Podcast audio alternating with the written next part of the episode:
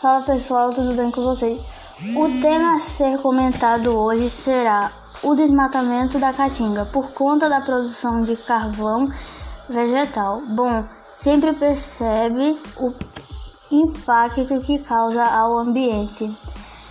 Essa, essas atividades ao longo prazo, agricultores continuam com essa prática que prejudicam o ecossistema ao retirar plantas nativas e impróprias para a produção de carvão.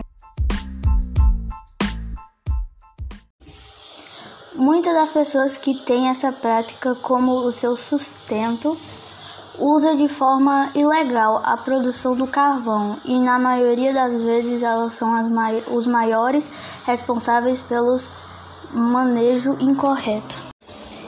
Em pesquisas e entrevistas realizadas, alguns agricultores relatavam que a produção do carvão se tornou uma fonte de renda até que as terras estejam boas para uma nova plantação.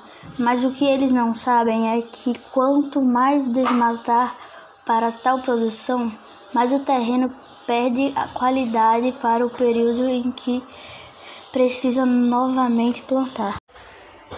Com isso, setores responsáveis pelo cuidado ao meio ambiente estavam monitorando e criando formas de, de, que essas práticas sejam sustentáveis e que não prejudiquem a, a, o planeta Terra.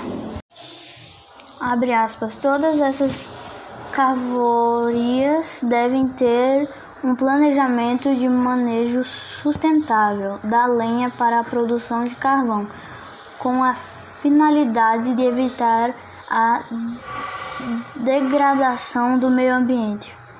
Foi o que disse a procuradora em relação à melhoria e legalidade da produção de carvão.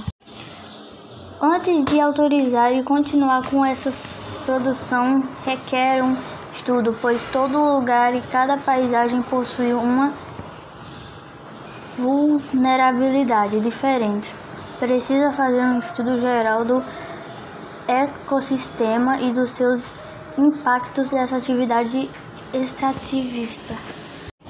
Isso depende muito do solo, por ter seu próprio limite. O que está faltando é saber como utiliza a capacidade e dar suporte ao ambiente, sem contar também que o desmatamento causa muitos problemas aos animais que vivem nas florestas e lugares onde está acontecendo essas atividades pois deixam os bichinhos sem habitat e com isso altera o seu comportamento diante de todo esse processo.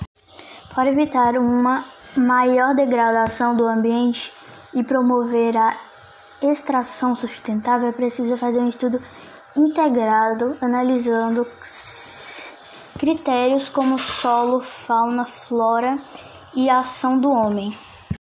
A natureza é integrada é preciso ter essa percepção para melhor compreender o funcionamento do meio ambiente e verificar como está a dinâmica. Bom, pessoal, esse foi o tema de hoje. Espero ter ajudado e até a próxima.